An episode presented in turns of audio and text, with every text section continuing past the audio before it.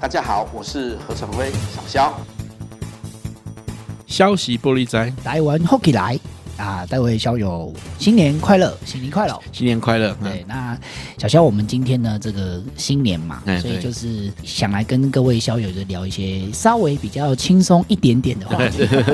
过年期间，我们就比较没有那么严肃去追议题。哎，对，但是我们我们谈一些，就是说我们过去在在那个节目中有时候谈到的一些概念啊、观念。对，今天要跟大家谈的一个这个议题哈，也不是说议题啊，就话题名词呢，就是一定很多人在这个新闻上啊，嗯、我们都会听到说什么哦，我国哦，我国怎么样？我国怎么样？啊，国家也是一个大家常常听到的词，听了几百年嘛。但是到底国家是什么意思？好像也没有几个人可以讲得这么明确啦。嗯、对对对，对。当我们过去在谈到国家的时候，其实如果我们用英文的概念来看的话，它其实有分两个概念，嗯、一个叫做 state 嘛，一个叫做 nation。我们今天就是要先来跟大家聊一下，就是说到底什么叫做 state？state 是什么意思？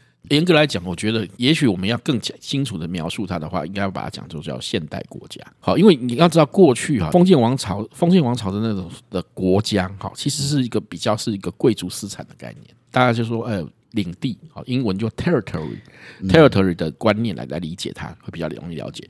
这个领地这个区域呢，是这个呃贵族啊，某个贵族他所拥有的土地。好，而且附着于土地上的所有的东西，好，比如说，比如说上面的森林啊、野鹿啊，甚至臣民呐，好，都是他的私产。好，你你想象成所有权的概念的话，就比较容易理解。好，那这个上面到底有多少东西？其实他是不知道的，他只知道说这个区内的东西都是我的。它有一个大概的界限，一个模糊界限，就是它实力支配范围内。其实它也没有像我们现在 现在想的说，哦，有一个有一条精精确的边界线没有。这个东西都还到后来的现代国家才出现的，因为这个涉及丈量啊，或者科学技术方面的支持下才有办法做的。所以过去的 territory 就是说说就就是说我这个东西都是我的。那中国以前以以前有一句话，你也许听过，其实就很明显的表达出这种概念哈，就是什么率土之滨莫非王土，率土之民莫非王臣。好，就是说，只要是这个我可以怕靠到，我也可以看到的，我统治范围内的土地都是我的土地。好，那些的那下面的臣民都是我的人民。对对，好，就这个意思。就飞过去的麻雀也是他的嘛？对对对对对对，飞过去麻雀。就比如说，如果我们讲讲比较有趣的一件一件事情，你知道，过去欧洲哈，在森林的野鹿你是不能随便打的。哦，对，因为那是国王的私产。嗯，你。偷猎野鹿是死罪哦，只有贵族可以狩猎，是不是？哎，对，就是他狩猎狩猎的，他是他的狩猎的的产品啊。所以森林以前就有森林管理人，嗯哼，好，森林管理人就干嘛？就是也维护，就是包括其实他还很有现代现代动物保育的概念，嗯哼，你不能随便猎，因为狩猎有狩猎的季节。好，那管理这个林场啊，哈，森林管理人是现代我们在讲说林林，我们现在也知道有林务局嘛，哈，其实它最它的最典型、最原型其实是从这个森林管理人来的，哈。好，那这个叫做这个叫这是过去我们对国的国家的概念、国人的概念。那如果看中国是那国的话，还是一个城邦啊，还还有城，还有一个城墙啊的建筑物。那古的那个欧洲的话，就是一些这个大家知道城堡嘛，好，城堡这种建筑物。小肖，我跟你讲，现在也是有。这个某险区这个土地的主人一圈就是他的嘛？哦，你说某 某，OK，好了解。它上面很多啦，其实听说七十几笔土地这样子。对对对，圈起来，圈起来就是他的，圈他的，对对对对，就有点类似这种类类似这个感觉。刚那个他刚刚失那个竞选失败，我知道。对对对，OK，好。那那好，那那那可是那你就会问，接下来问说，那 state 是什么？state 跟跟这个到底不一样在哪里？也就是说，state 我们说是现代国家概概念，你知道 state 这个字跟我们那个统计那个统计根的字根就是同一个哈，就是说它其实就是现代这种现代国家本身是一种可以用用用数字化管理、科学管理的东西。嗯，好，所以它可以靠感觉啦，对，不是靠感觉。比比如说今天现在国家一个最明显的典型的动作就是要征税。对，好，过去过去你说有啊，过去。封建领主也会征税，会他们会征税，但是它是一个，它是一个什么？我们说或者说鉴价式概念式的，比如说，我们知道以前说井田制度，对不对？对，每每八个人共耕一个公田，那公田的东西就是他的。对，那或者是后来的后来的征税，就是说啊，一个一一一一亩田征多少税？可是他其实你知道他怎么征法？他不是说哦，我每年你的收成。好，你的收成来按照比例，八分之一或十分之一来抽，不是这样。他是他基本上好，他理理论上他跟你讲说是是是那个直百抽一呀，好，那是这样没有错。可是实际上不是哦，为什么不是？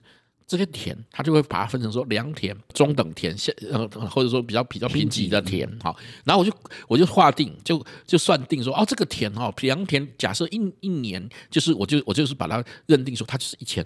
一成才一千斤，所以呢，你有拥有良田的人，按照只百抽一的观念的话，你就是百，你要你要什么？你要缴十斤的十斤的的米。实际的稻谷呢？问题是每一年其实每一年的收成是不一样的啊，因为因为可能碰到丰年，碰到旱灾，碰碰到旱灾，他不管，地方官员不管，你就是十斤。然后加上加上什么火耗啊等等，反正那个数字是他算定的。对，可是那个数字是一个固定僵化的，他们无法进行精确的统计，因为他无法进行统计，所以他只能说哦，我就我就不管了，你就缴十斤。那说你，所以即便你今年这土地只产只产三十斤，我就可以抽十斤。嗯，好，那其实是重税，听起来就不是不是像你讲的那么轻税，不是没有。所以所以中过去你听到中国的政治里面是讲啊某某人均会轻徭薄役，没有啊那个。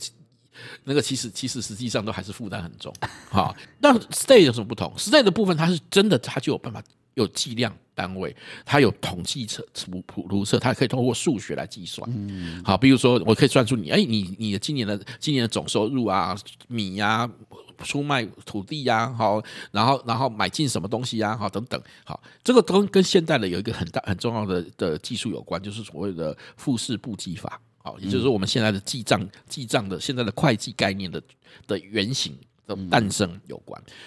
有了这个东西之后，我们可以开始做统计，然后我可以开始开始从哎结算你一年之内。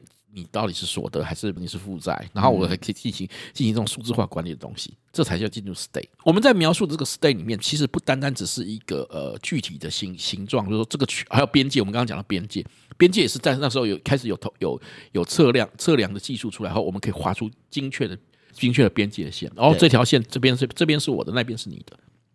以在以前个都是没有这个概念的。嗯，好，那比较以前比较有点像那个什么。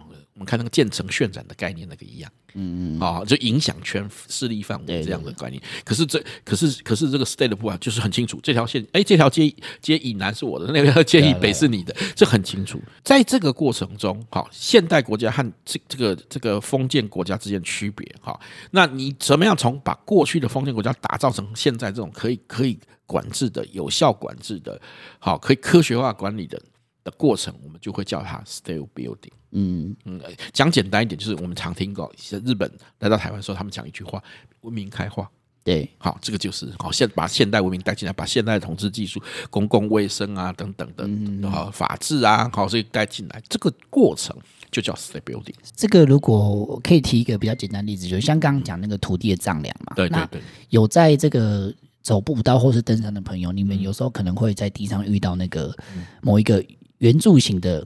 哦，界碑标记。啊，标记，对对对对，那其实是日本时期日本人为了丈量说那个土地对。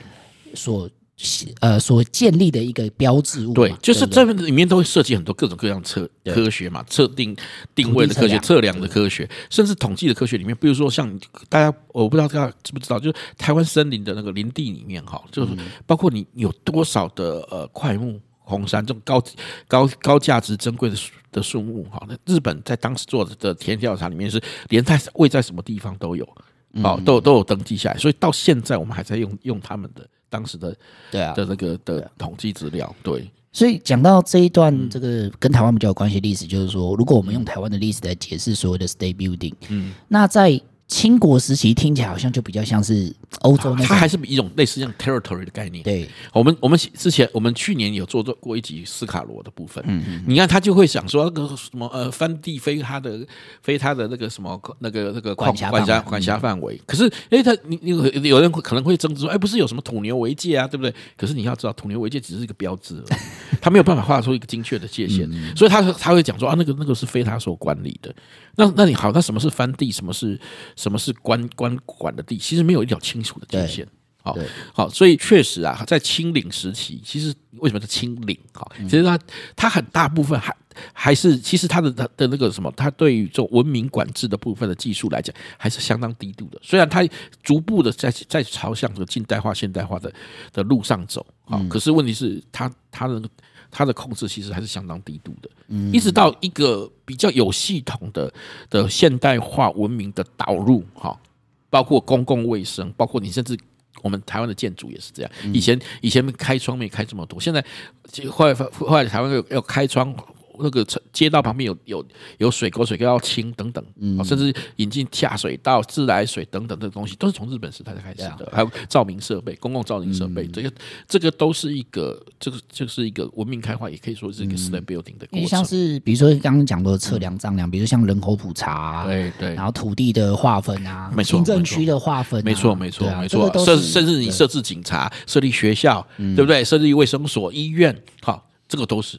对，所以台湾其实是日本时期才开始步入现代化的。对对对，它才一个比较有系统的。那那至少至于清领时期，你可以看到那学校的东西，它就是什么为了科举服务的那种那种学校。对，而不是一个对私塾，而且是其实你知道中国的所谓的书院私，甚至连私塾也好，它的目的都是要干嘛？培养官僚。嗯，就是就是因为不是说培养科举的，你为了科举可以去考试的，可是它不是个有效的、有系统的说针对。国民的教育，嗯，到日本的时候才有说，我每一个人都要受教育，嗯，甚至后来是连女性都要受教育。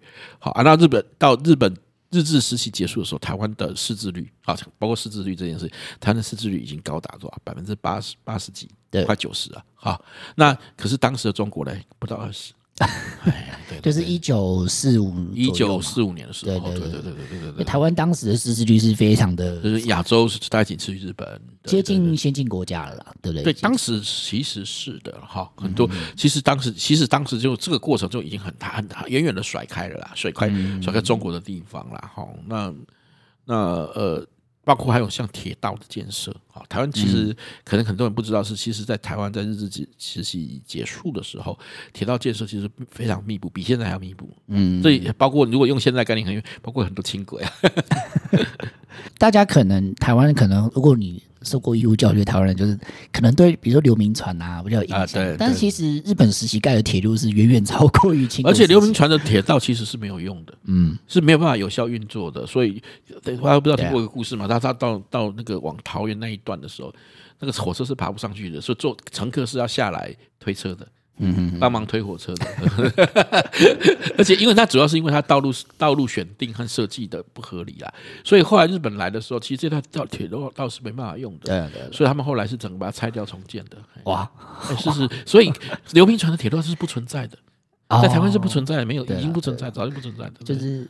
我们现在的铁路系统基本上都是由日本人，它的基础架构都是由日本建设。对对对对对，因为路线也也是，因为刘铭传那个路线也没有被沿用。不管因为因为我们说过，它选地有问题。不管是硬体跟软体，其实都是日本人建立的。对对对对啊，像台铁其实也是从日本时期就有留下来的名字。没错没错。对啊，然后哎，我之前有跟我的朋友分享过一件事情，就是尤其是呃台北人好，因为台北的捷运比较发达嘛，就是以后这个各位小友也可以观察一下，就是说我们的捷运跟台铁系统其实它是有点不太一样，对对。那我觉得最大不一样其实是捷运，我们的捷运是靠右走，对对不对？可是台铁台铁是靠左走，靠左，对对对。那这个其实就很明显说，而且如果大家注意注意好，其实国际线大大部分是靠左走，对，特别是英英英系统，英系统对对对，因为像日日本到现在他们的道路规则也是靠左边走嘛，对对对，就是不像我们是靠右。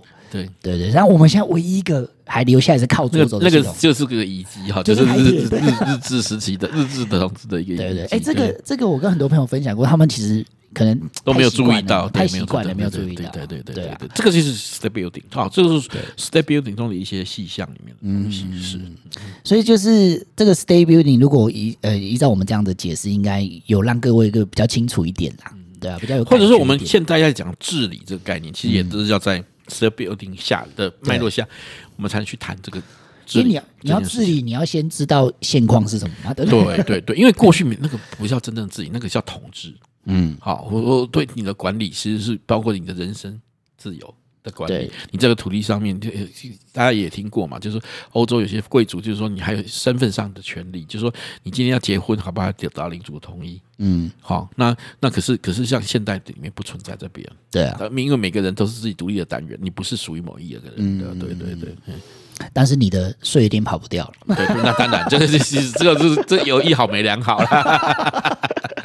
好，那那今天这个我们新年第一个单元呢，State and the State Building，那我们就先到这边告一段落。那这个我们下一个节目我们再来谈，就是所谓的 nation 到底是什么，好好吧？好，那各位校友，大家新年快乐喽！大家拜拜，新年快乐。